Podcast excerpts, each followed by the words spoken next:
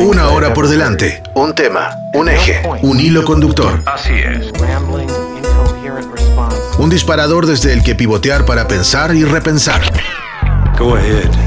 Make my day. Todas las posibilidades para vincular datos. Una serie que nos remite a una película, a un director, a una actriz, a un actor, a esa música que no para de sonarnos en la cabeza.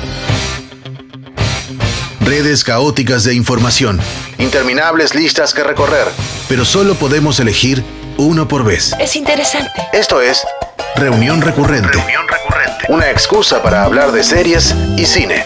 Everyone in this room is now dumber. May God have Cállense.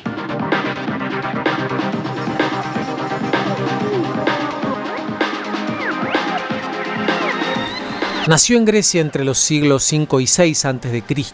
Según cuenta la historia, los atenienses celebraban los ritos en honor a Dionisio, el dios del vino y la vegetación, por medio de esta ceremonia, que sigue teniendo casi los mismos elementos mucho tiempo después. Una persona o varias se muestran, otras deciden que verán la propuesta y hay un mismo espacio en el que todo sucede se requiere de un acuerdo tácito entre quienes conviven durante un tiempo en ese ritual. Eso que se genera será visto y oído como si de la verdad misma se tratara. Hay que hacer creer de un lado y creer del otro. Asumir y disfrutar una mentira, podríamos decir. Es preciso aceptar las reglas del juego y dejarse llevar. Desde nuestra más tierna infancia nos encontramos con él, aunque no todos nos disponemos a mostrarnos, a exponernos, sin mayores resistencias. Hay que soportar ese estrés. Para algunas personas puede ser un placer, para otras una tortura. Como no podía ser de otro modo, otras artes dan cuenta de él, dada su antigüedad y vigencia. Hay películas, series, novelas, música que lo mencionan, de alguna u otra manera. Aunque también ha habido, hay y habrá espacio para romper las convenciones, desde lo clásico lo espacial nos remite a un escenario, un público, luces, oscuridad, sonido, música, silencio y cuando cabe, alguna forma de expresión a modo de respuesta, como la risa, si se da la ocasión, claro. El aplauso, sobre todo en el final, marca un punto alto de energía y de comunicación. Es un alimento al ego de los artistas y una forma de reconocimiento por parte de los públicos. Bienvenidos, mi nombre es Eduardo Espínola, esto es Reunión Recurrente, el tema del episodio de hoy, teatro.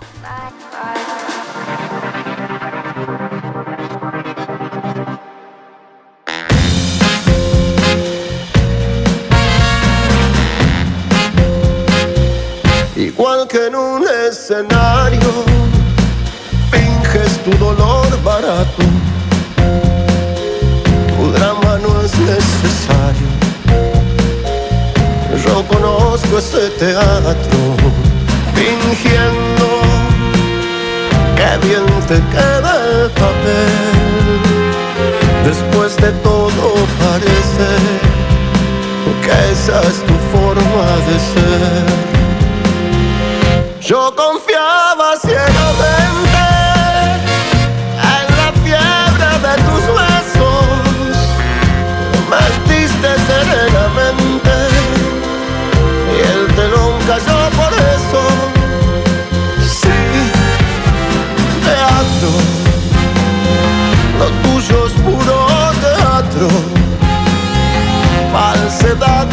Ensayada.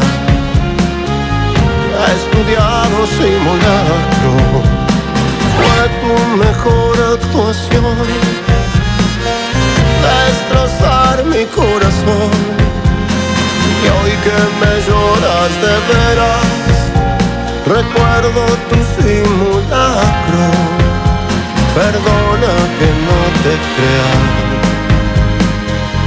me parece que es teatro confiaba ciegamente en la fiebre de tus besos. Mentiste serenamente y el telón cayó por eso. Sí, teatro, lo tuyo es puro teatro.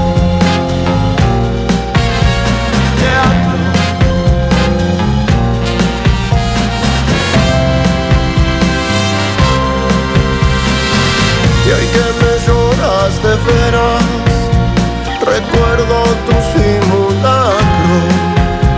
Perdona que no te crea. Me parece que es teatro. Perdona que no te crea. Me parece que es teatro.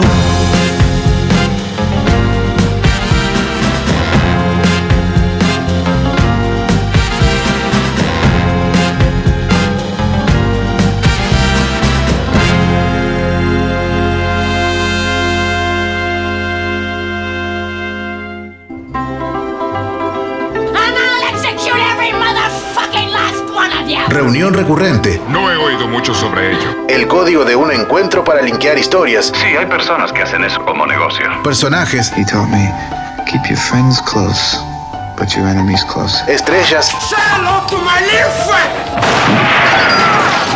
recuerdos y canciones.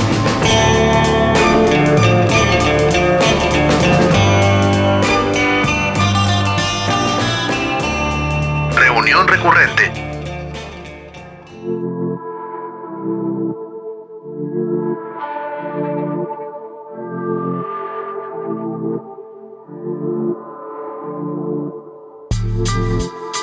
Jazmín García Satic es creadora escénica, actriz, dramaturga, directora, docente, profesora de teatro recibida en la Escuela de Teatro La Plata.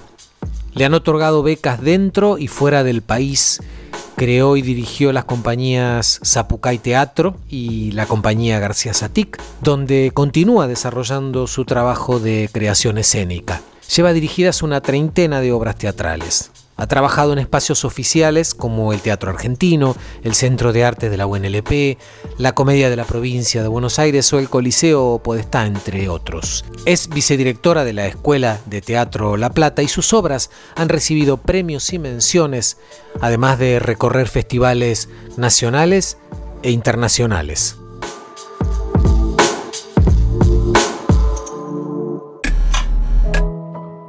Mi enganche y mis inicios con el teatro tienen como varias aristas. Por un lado, empecé a estudiar en la escuela de estética, en la edad de la escuela primaria, desde los seis años, y ahí a partir de los siete años tenía teatro. Ahí conocí la disciplina desde lo que es el estudio y la práctica, desde el juego teatral, y me fascinó. A partir de ahí continué los estudios dentro siempre de la educación pública, haciendo lo que en ese momento se llamaba el ciclo medio de teatro, que era una formación de cinco años paralela a la educación secundaria, y ya luego accedí a la educación terciaria como actriz y profesora de teatro en las dos carreras.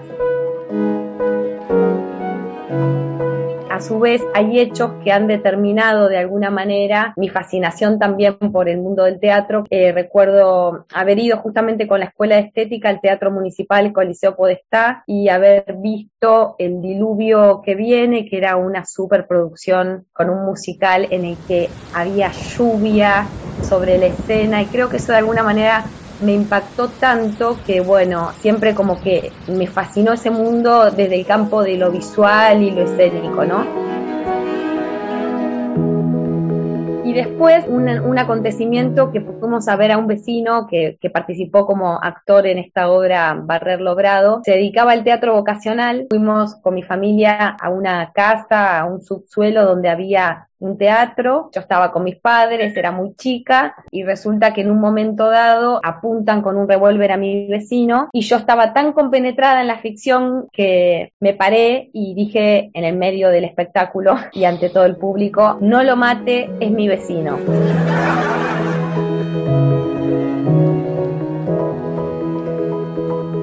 Los años y reflexionando, pienso que eso me hizo comprender, por un lado, lo, lo que puede lograr el teatro en sí, eh, en este sentido de crear un universo y captar a, a, una persona y poder hacerla parte de su universo desde una convención y hacerla viajar y hacerla vivir emociones, historias y cosas.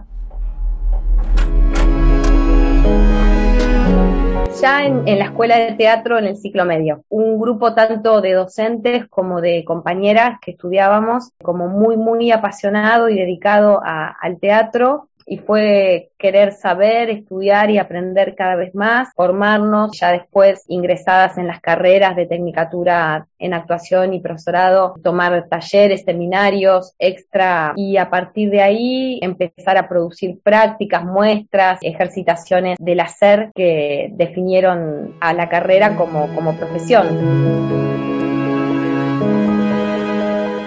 por un lado estudiaba formalmente en lo que era la carrera de la escuela de teatro y también hacía talleres y seminarios de formación extra con docentes del mismo territorio platense, por ejemplo Gustavo Vallejos, Beatriz Catani, y también me formé mucho en el Teatro San Martín, que en aquel momento tenía, brindaba capacitaciones así en workshops, en seminarios, con distintos artistas que traían de nivel nacional e internacional. Llegué a, a tomar clases con Josep Feral, a tomar una clase magistral con Bob Wilson uh -huh. y después recibí la beca, ni bien egresada de la Escuela de Teatro del CIT, que en ese momento era Centro de Investigación Teatral de la Ciudad de La Plata, que fue a estudiar a la Escuela Europea de Teatro y Cinema de Milano con Renzo Casali.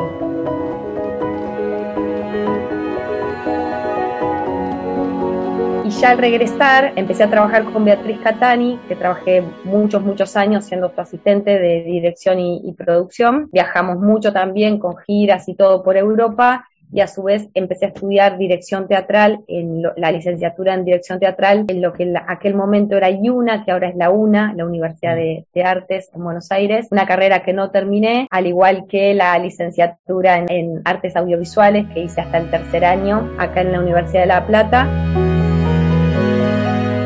a los 19 años, cuando egresamos de la escuela de teatro como actrices, con, el grupo más íntimo de compañeras y, y, amigas, dijimos, bueno, como ahora egresamos, ¿qué vamos a hacer? Porque la verdad nadie nos va a llamar para actuar. Y con este espíritu autogestivo y emprendedor de proyectos, sin saber la verdad lo que estaba diciendo, ni el, ni el riesgo en el que me estaba poniendo, dije, bueno, yo voy a escribir y voy a dirigir una obra y ustedes van a actuar. Y aceptamos todas y ahí fue que surge la primera obra Hasta que el agua me lleve, que ganamos muchos premios, municipal, provincial, viajamos al provincial de teatro en Tandil. Fue una obra como que se destacó por varios aspectos, todo el aspecto escenoplástico, las actuaciones.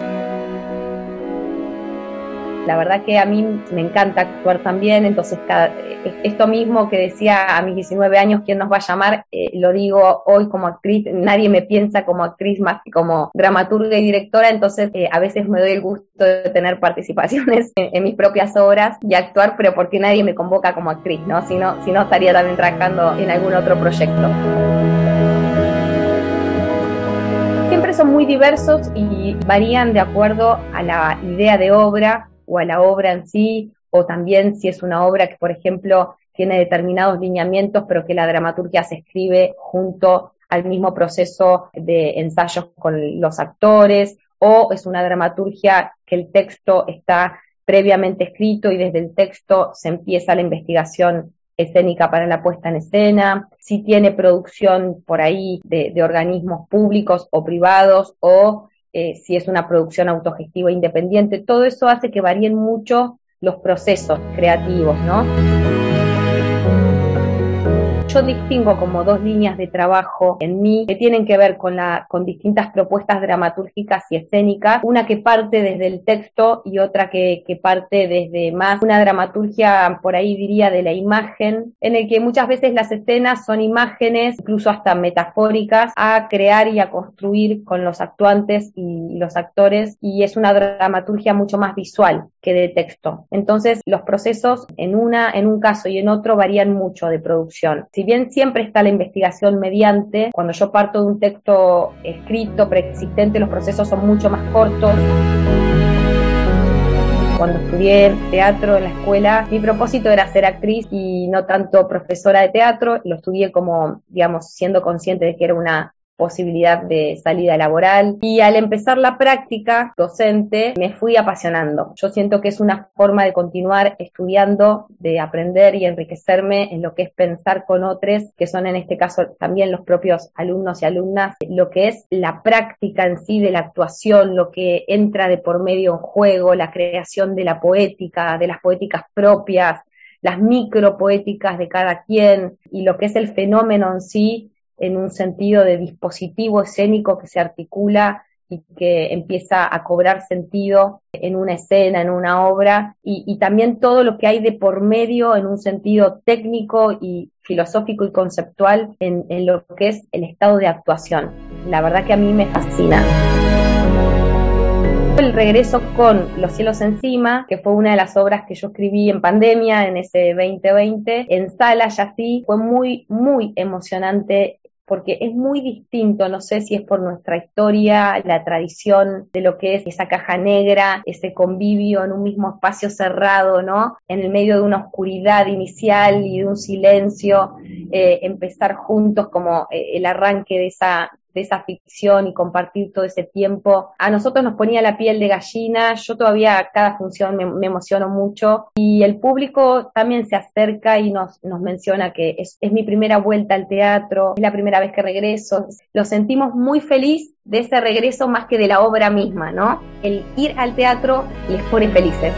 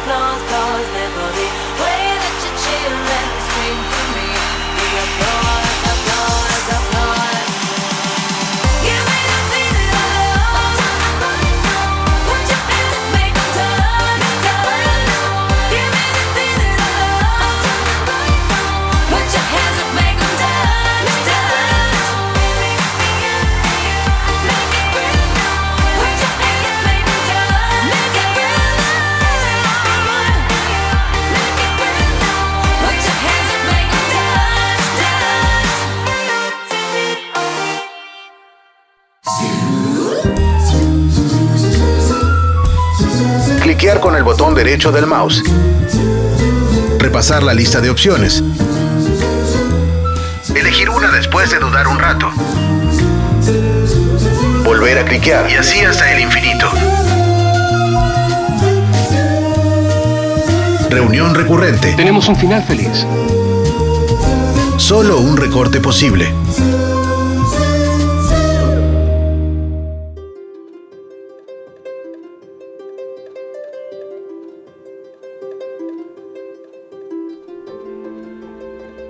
El protagonista de la novela La humillación de Philip Roth es un actor de teatro en horas bajas, muy bajas. Todo ha terminado para Simon Axler. Es uno de los principales actores teatrales norteamericanos y ahora, ya sexagenario, ha perdido su magia, su talento y la seguridad en sí mismo. Así habla la contratapa de la edición de Mondadori de esta novela. Cococho Abatangelo lee un fragmento de este libro, tan duro como fascinante.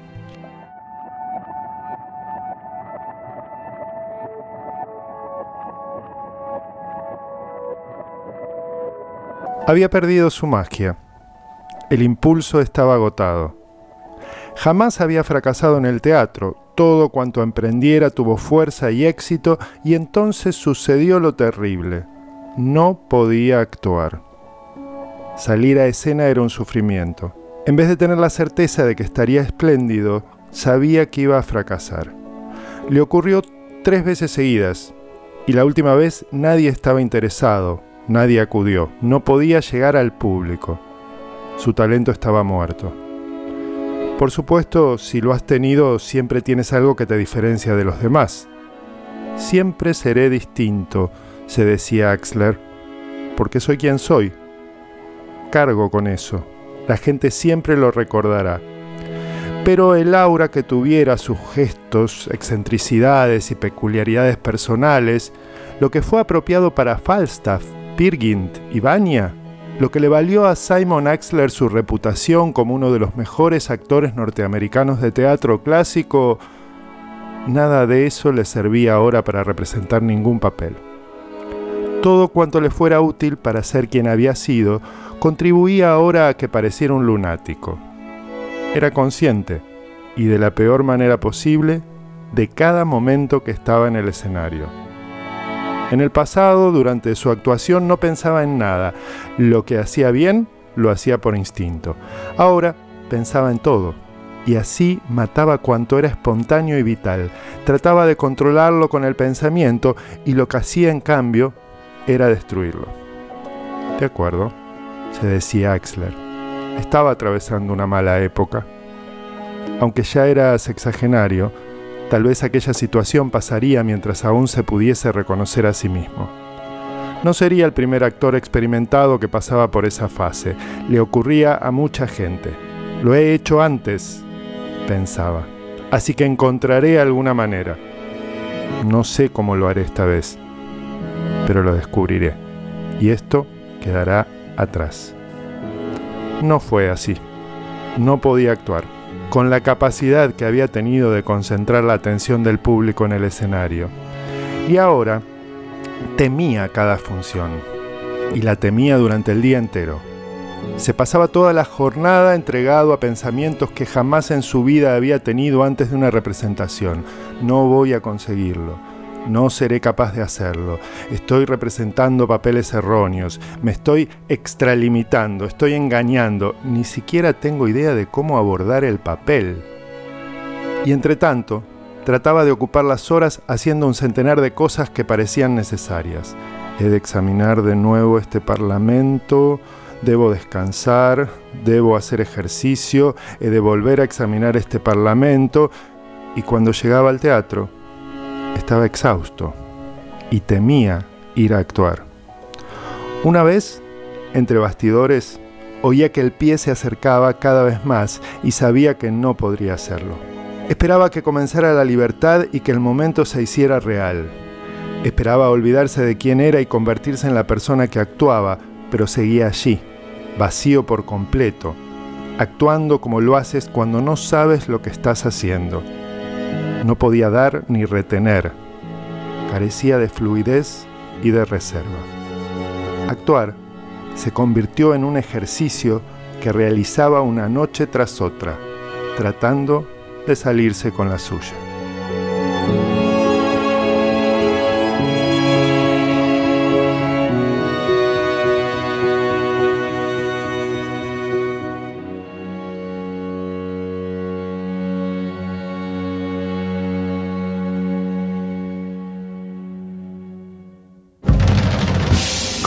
Hemos acabado aquí? Este sitio es horrible. Lo teníamos todo. Eras una estrella de cine, ¿lo recuerdas? ¿Tiene miedo de que la gente diga que se ha embarcado en esta obra para luchar contra esa imagen de superhéroe trasnochado? Para nada, por esa razón hace 20 años rechacé y dije que no a Berman 4 y por eso... ¡Berman 4! ¡Usted hace Berman 4! Si haces esto es porque te horroriza admitir como a todos los demás que no eres relevante. ¿Y sabes qué? Es cierto. Ahora estás a punto de destrozar lo que queda de tu carrera. Deberíamos haber hecho ese reality que nos ofrecieron. Cállate. Sabes que tengo razón. Cállate. ¡Déjame en paz! ¿Eh? ¿Qué pasa? ¿Qué tal si descansas un rato? Hazme caso. Tú eres el genuino. Vamos a volver.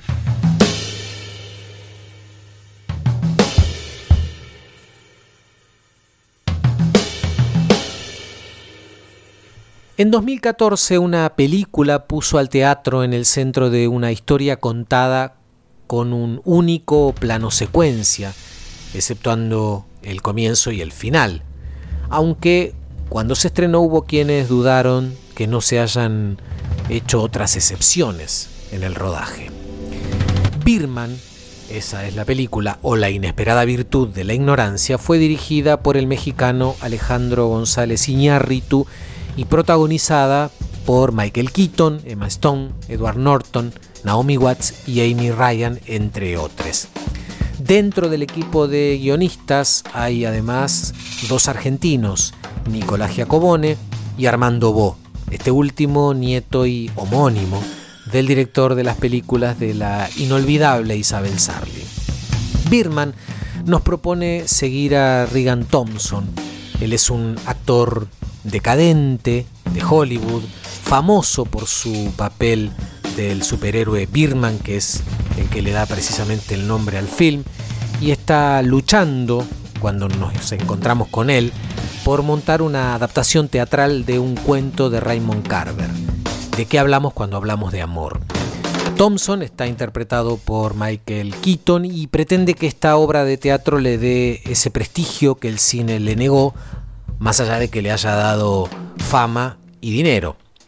La obra teatral está producida por su mejor amigo, un abogado, y está protagonizada por su novia Laura y por la actriz Leslie. Además aparece ahí su hija Sam, que es una adicta en recuperación que está trabajando como asistente en esta obra teatral. De ahí que se crucen las historias personales del personaje central de Regan Thompson con lo que va ocurriendo mientras se intenta montar esta obra de teatro. Todo el ambiente que vemos en la mayor parte de la película tiene que ver con lo que se respira en un teatro. Se recurre al uso de elementos fantásticos como la aparición de ese pájaro que decíamos le da nombre a la película, ese superhéroe, ese Birdman, y que está torturando todo el tiempo al, al personaje central. Eso era lo que escuchábamos al comienzo de un fragmento del tráiler que escuchábamos antes, ese tráiler doblado al, al español. González Iñárritu, desde Amores Perros y gracias a hitos como Babel, se había colocado como un niño mimado del cine independiente, by Hollywood por supuesto, y defendió mucho la idea de que se hiciera en un plano secuencia, como decíamos, y que logró que ese recurso cinematográfico se convirtiera incluso en uno de los protagonistas de la película. Fueron necesarios dos años para escribir el guion y armar todo el reparto para los ensayos que debían ser muy meticulosos para poder lograr eso de rodar sin cortes, ¿no? que es de lo que se trata el plano secuencia. La película fue filmada en Nueva York durante la primavera de 2013 con un presupuesto de 16 millones y medio de dólares y fue estrenada en agosto de 2014 en el Festival de Cine de Venecia. En cines, Birman recibió un estreno limitado en, Estados Unidos, recaudó hasta el momento 103 millones de dólares y está considerada como una de las mejores películas de ese año. De hecho, además ganó premios importantes como el Oscar a la mejor película, mejor director, mejor guion original y mejor fotografía. Rescatamos del soundtrack de la banda de sonido de esta película una versión hecha para esta película de Crazy de Nars Barclay.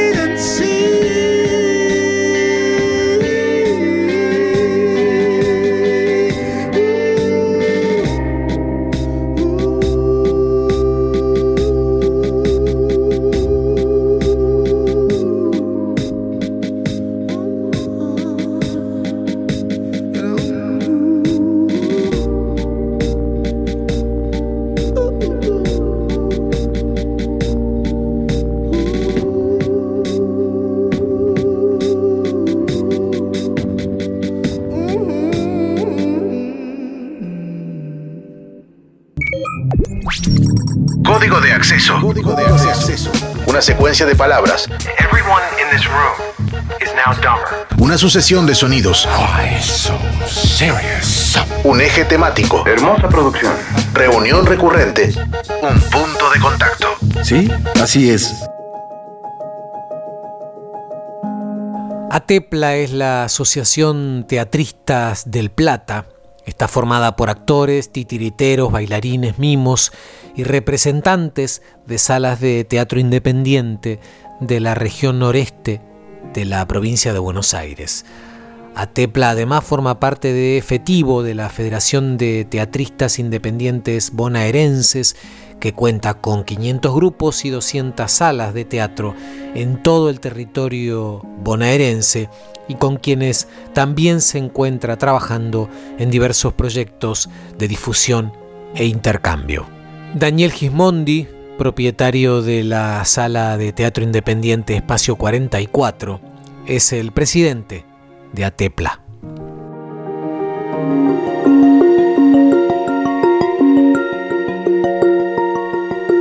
Es una asociación que se creó en el año 2003 a raíz de la necesidad de los teatristas de la región, ya empezaba a haber una, una cantidad importante de teatristas en la región, de empezar a nuclearse, empezar a, a, a charlar ciertas problemáticas que teníamos, como por ejemplo la falta de legislación, la falta de, de ordenanzas a nivel municipal y de leyes a nivel provincial que tengan que ver con el teatro con el teatro independiente. También para fomentar, tratar de ver cómo difundirnos, todas las problemáticas que atienden siempre y que son eternas en el teatro. En ese momento éramos aproximadamente unos seis o siete entre grupos y, salas de teatro, seis o siete salas, más grupos de algunos grupos de teatro. Y posteriormente eso fue creciendo.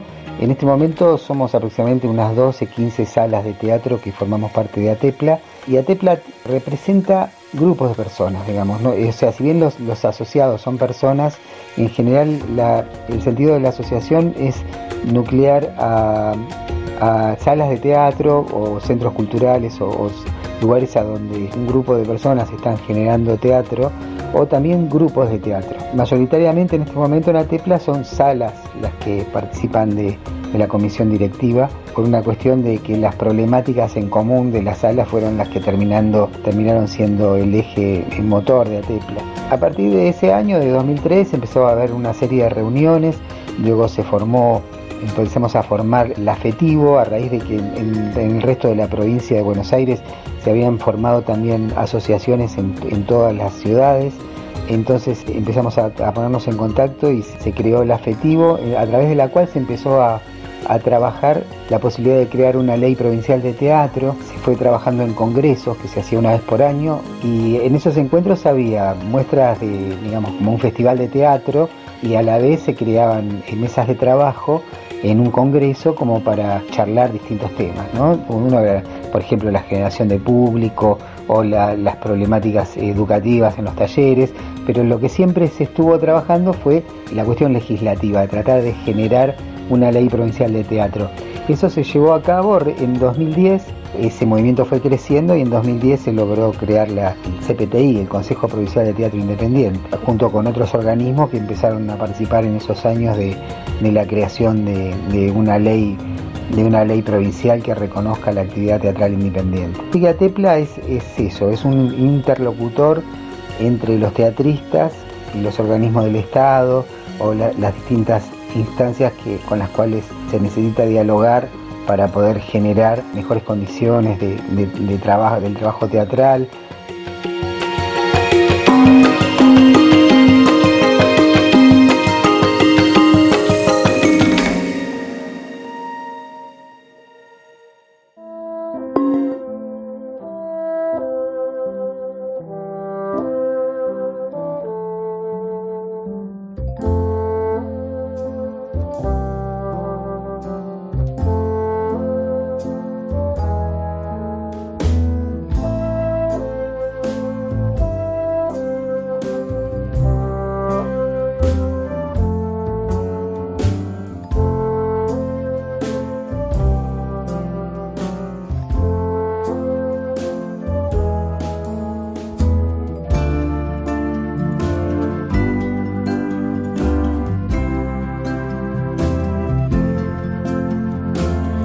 El método Kominsky, o en inglés The Kominsky Method, es una serie de la televisión de los Estados Unidos, de Netflix. Esta mega empresa de streaming la estrenó en 2018. Está creada, firmada por Chuck Lorre, el mismo creador de éxitos como The Big Bang Theory o Two and Half Men o Mom, también que todavía se puede ver. La serie El método Kominsky está protagonizada por Michael Douglas, Alan Arkin, Nancy Travis y Sarah Baker. Douglas interpreta a un profesor de interpretación, un profesor de actuación, un profesor de teatro, diríamos, por estas tierras, que en algún momento dado llegó a tener su momento de éxito como actor y que ahora se dedica a enseñar, a dar clases a actores y actrices. En general suelen ser bastante jóvenes, ellas y ellos los que acuden a estas clases dadas por el personaje de Douglas, se renovó ya para una tercera temporada que según parece será la última.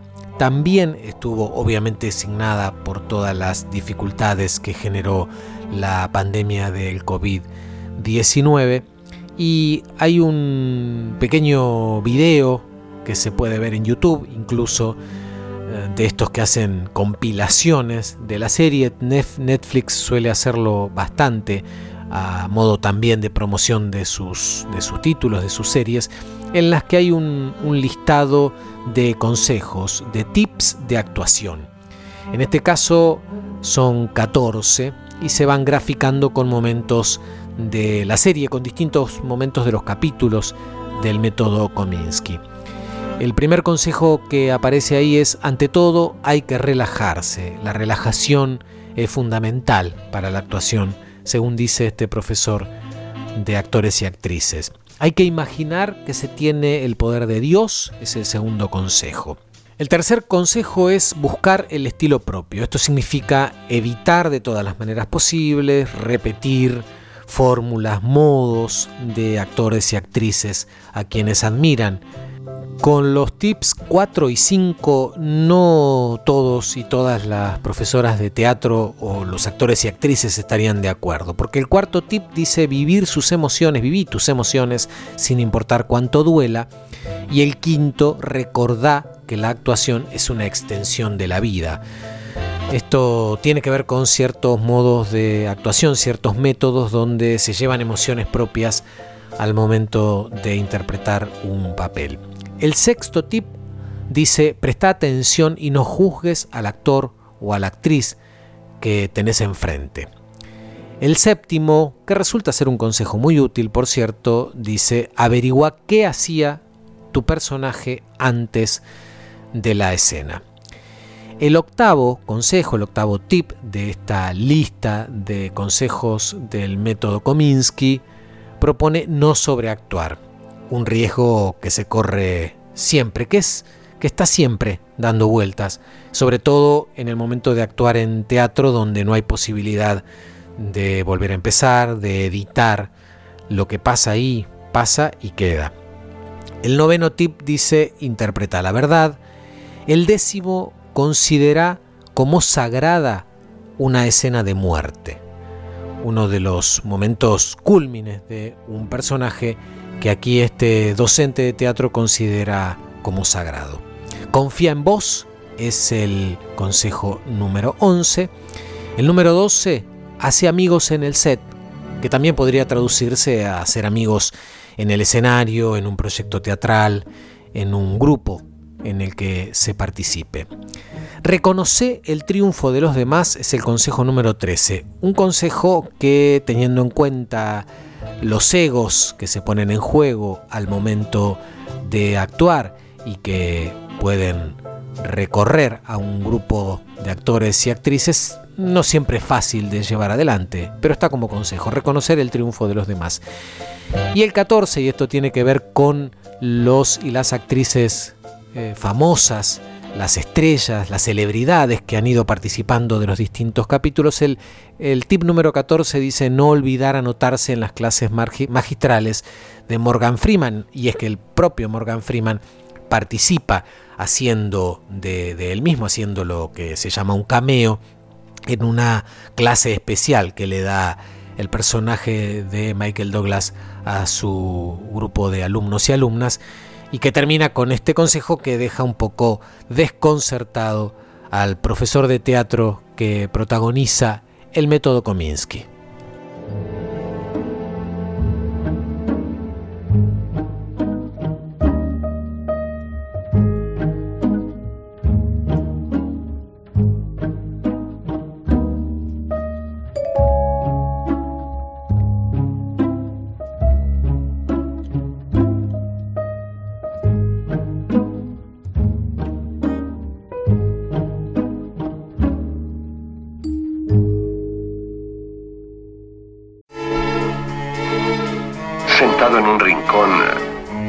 Toda clase de cosas. Esa cara que nos suena en la serie que empezamos a ver. Una canción que suena en una peli y que tarareamos, pero no podemos recordar por qué. Un nombre que nos suena de algo. ¿Por qué me dice todo esto? Reunión recurrente. Atando cabos.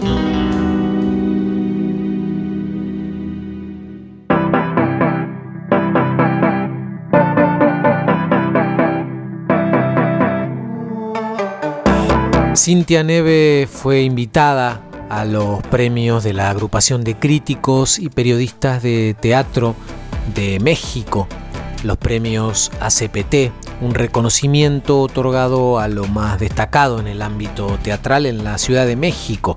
Como ocurrió en todo el mundo, el trabajo de las y los teatristas en la capital mexicana y en todo el país se vio signado por la pandemia del COVID-19.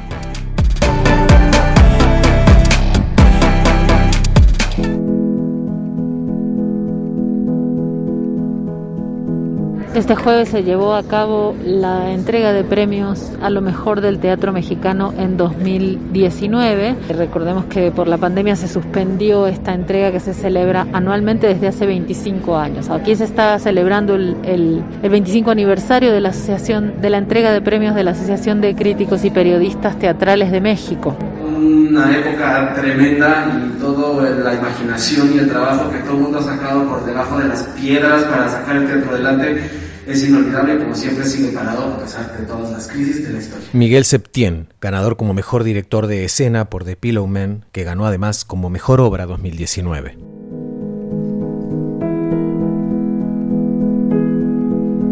En un evento que llenó el Teatro de la Ciudad de Esperanza Iris, ubicado en el centro histórico. Se premió a, los mejores actores, actrices, eh, los más reconocidos de las obras que estuvieron en cartelera durante 2019. Qué lástima todo lo que ha pasado este último año y, y qué bueno que estamos aquí el día de hoy.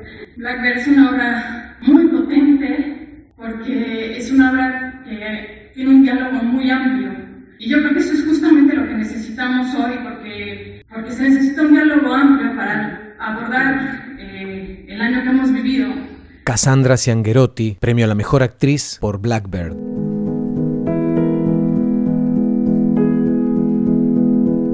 Además se hizo un eh, pequeño homenaje memorial para todas las personas del ámbito teatral que perdieron la vida durante esta pandemia mundial.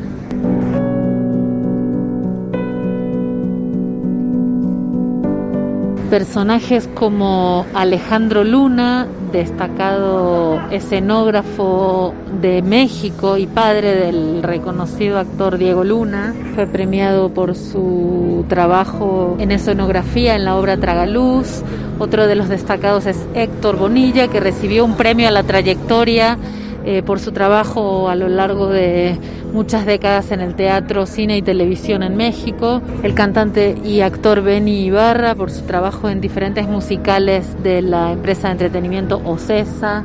Fueron algunos de los más destacados. Además, se contó con la presencia de la secretaria de Cultura de la Ciudad de México, Vanessa Bojorques. No hay nada efímero en, en el trabajo que hacen. Queremos expresarles el agradecimiento la admiración que tenemos por el trabajo que hacen todos los días. Sabemos que han pasado momentos muy complejos. Hoy es una celebración no solo del el aniversario, sino es una celebración de la unión y de la comunidad artística en general.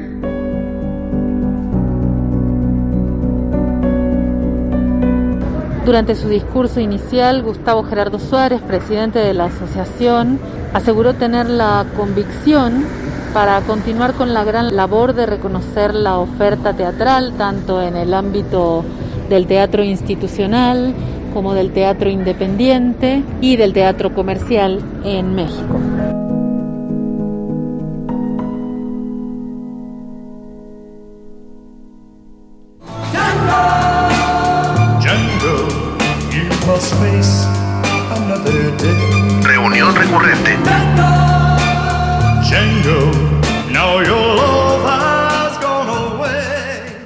want to.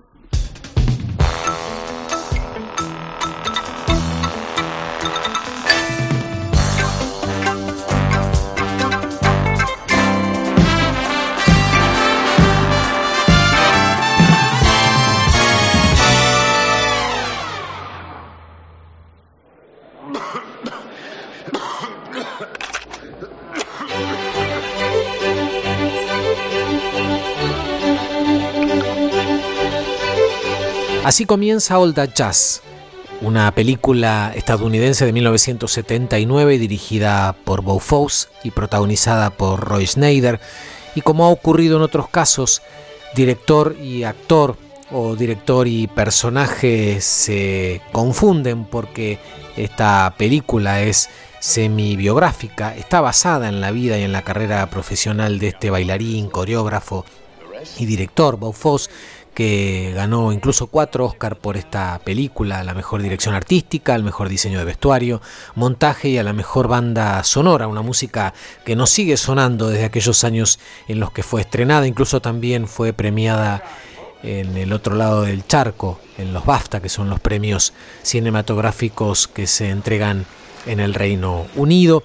En esta película, decíamos, Bob de alguna manera intenta o elige contar su vida. ¿no? Vemos a este director de teatro, director de musicales, viviendo una vida al límite, su salud no está respondiendo como a él le gustaría, fuma mucho, tiene demasiadas aventuras con bailarinas, tiene a su exmujer, a su hija, a su nueva novia, a una película de la que no puede terminar de formar parte precisamente por un problema de salud y se va mezclando entonces el, el teatro, lo musical, la vida personal de este director protagonizado o interpretado por Roy Schneider y está ahí entonces All Jazz como un punto alto de esas películas que muestran el teatro, el teatro musical, que en cualquier caso es eh, el teatro que en mayor medida se produce en los Estados Unidos.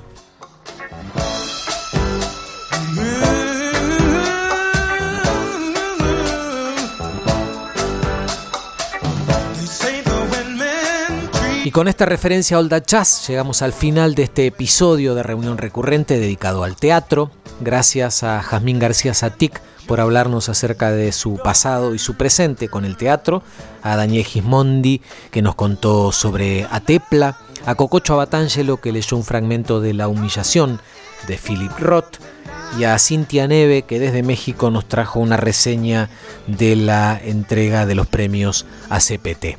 Recuerden que nos pueden encontrar en Spotify como reunión recurrente, pueden escuchar este y todos los episodios anteriores y la música del programa y que nos escuchamos todos los lunes a las 21 horas aquí en Universidad 1075. Nos vamos con otro tema de la banda de sonido de Old Jazz, en este caso de Peter Allen, un talentoso bailarín y actor australiano. El tema se llama Everything Old is New Again, algo así como todo lo viejo es nuevo otra vez. Mi nombre es Eduardo Espínola, esto es Reunión Recurrente y nos encontramos la próxima.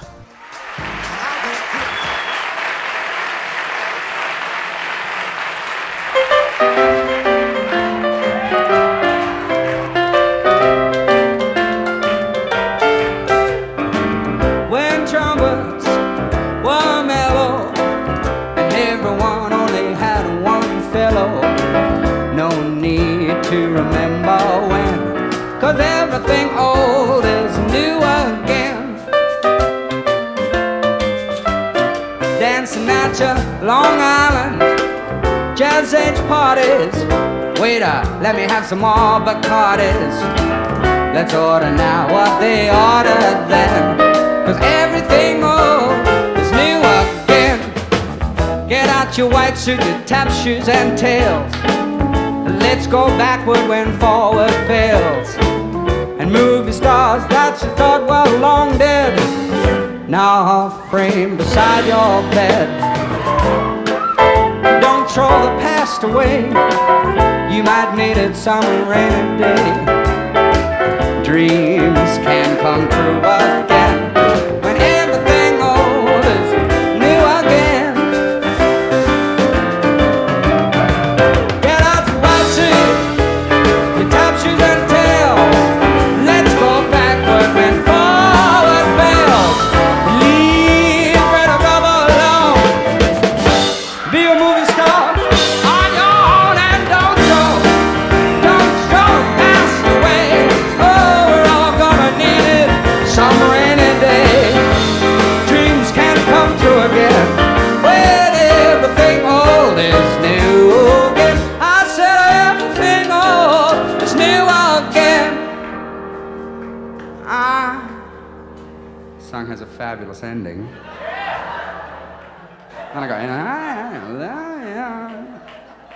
two lines to start. Let me try it. Um, thank you. I'm at fault.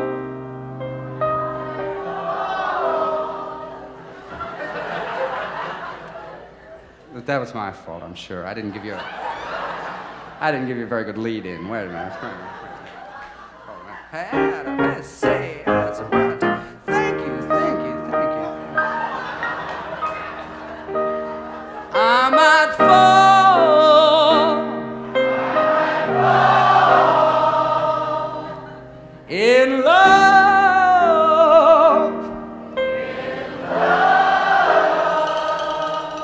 Attacking the word love a little too much. I know it's the latest thing, but let's just calm it down for the song. Because I can barely get the word out myself. Choke on it. Let's just do love again. The first one was a little softer. Remember when? in love. In